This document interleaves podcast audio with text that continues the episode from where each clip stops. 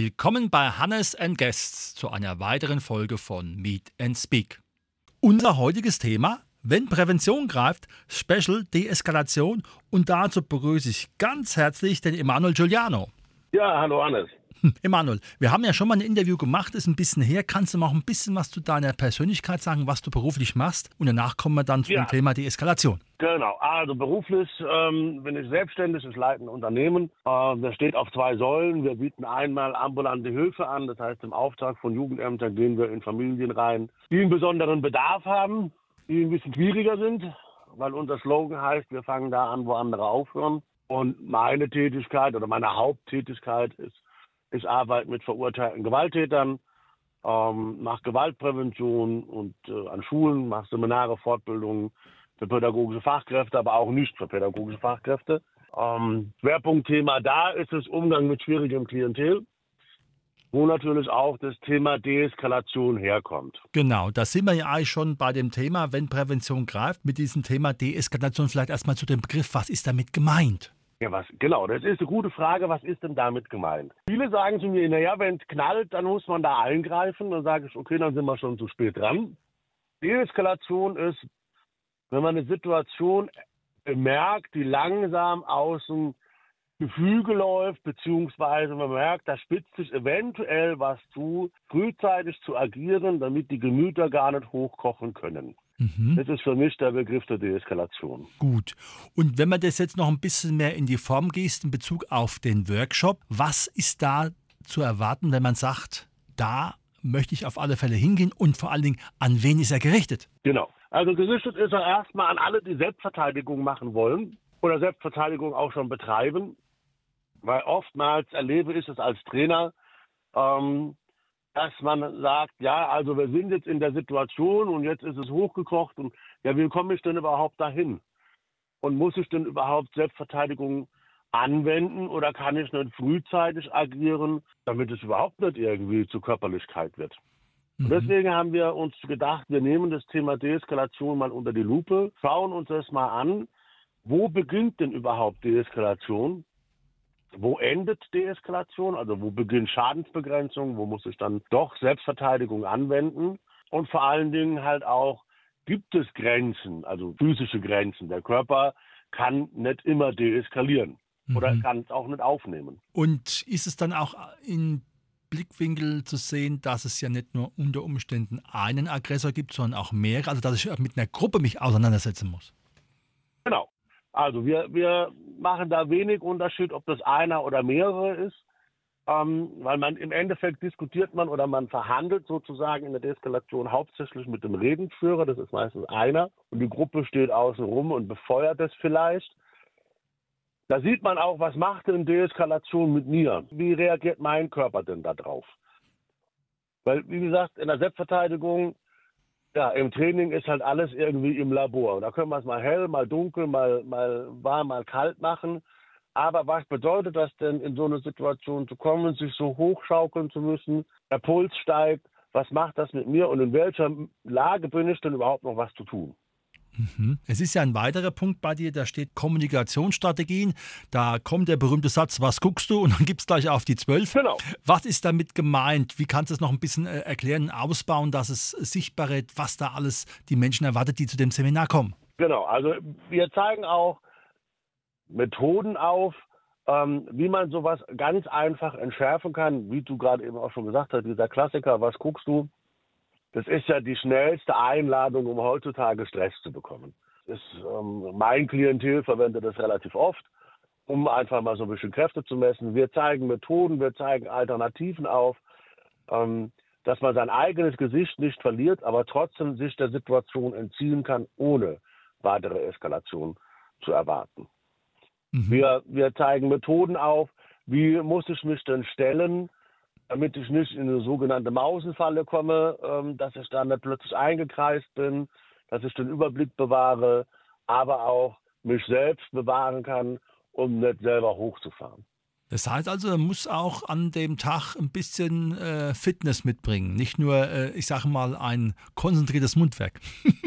nee, da muss man also, an dem Tag ist es so, dass es halb-halb ist. Wir, wir teilen das auf in eine Hälfte Theorieeinheit und die andere Hälfte ist praktisch. Man sollte es ja auch anwenden können.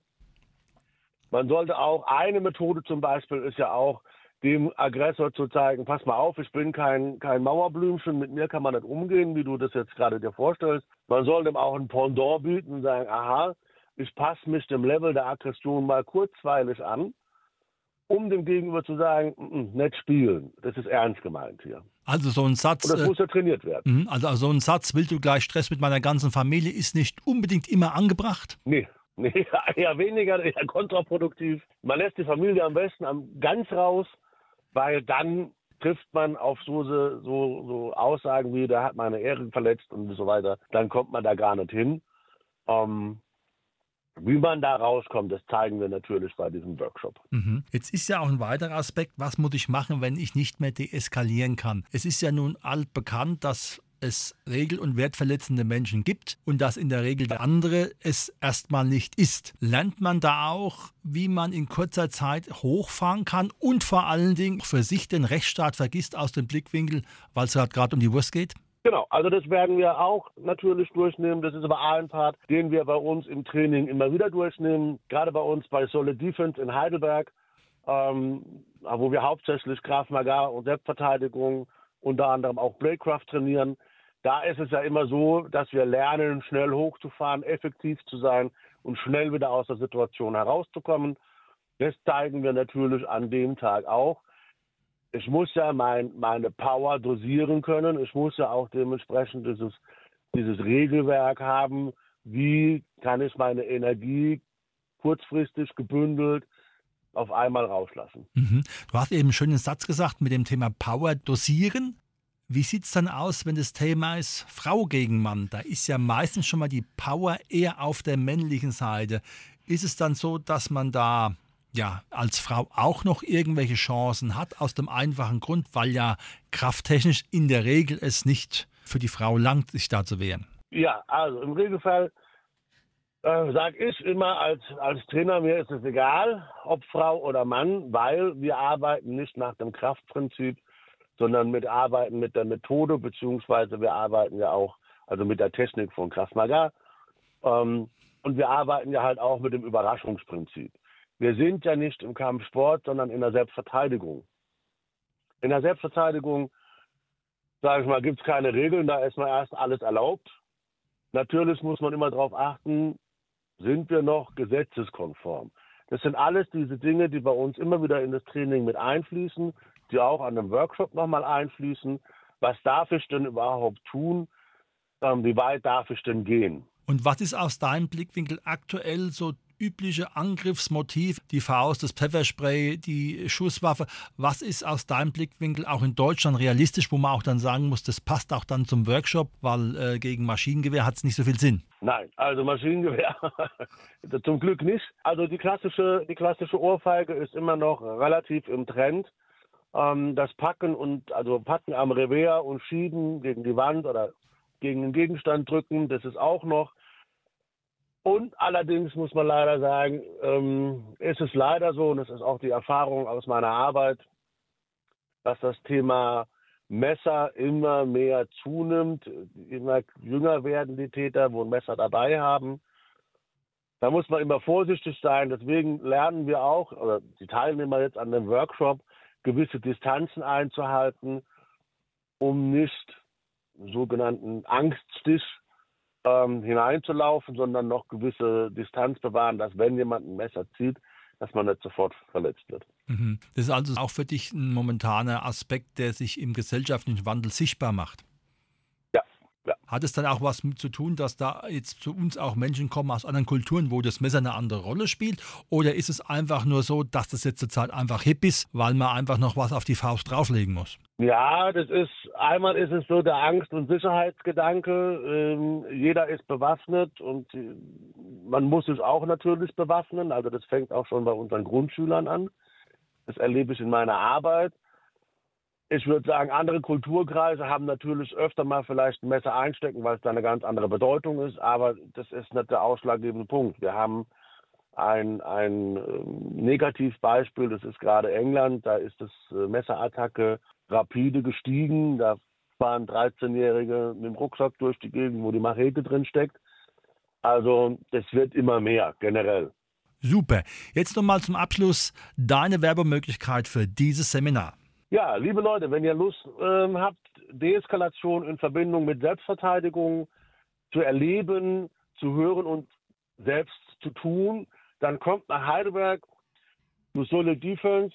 Da könnt ihr gerne ähm, euch auf der Homepage vorher anmelden, beziehungsweise nochmal Informationen einsammeln. Ich würde mich freuen über jeden Einzelnen, der kommt und ich hoffe, Hannes, du kriegst es vielleicht auch hin und kommst auch vorbei. Klar, ich habe jetzt zumindest mal den 13.04. für euch gebucht. Von 14 bis 17 Uhr ist es, ne?